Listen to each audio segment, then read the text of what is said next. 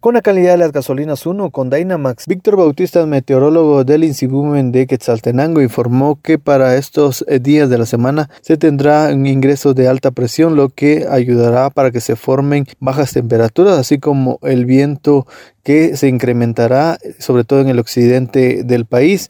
Agregó que durante el fin de semana próximo se espera también un nuevo frente frío que ayude a las bajas temperaturas que oscilarán entre los 3 o 4 grados centígrados. De alta presión que está afectando a la mayor parte del país, sobre todo en la parte norte de Guatemala.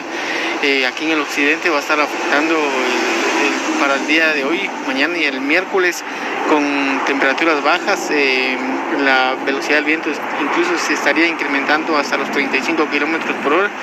Eh, sin embargo, ya para el día de mañana ya las condiciones mejorarían un poquito.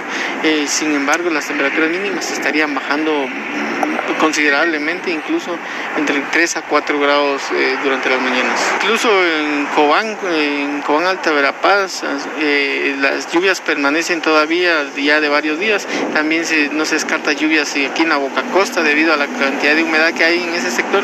Eh, sin embargo, aquí en el occidente prácticamente solo estaría afectando el, el viento que se estaría acelerando y, y pues las condiciones bajas que, que estarían frías para estos días. Debido a la temporada de fin de año, según el especialista en Sibumen, indicó que alrededor de tres o cuatro frentes fríos se esperan por cada mes. Esto es lo que yo tengo. Yo regreso a cabina preguntando con quién acompañas tu camino.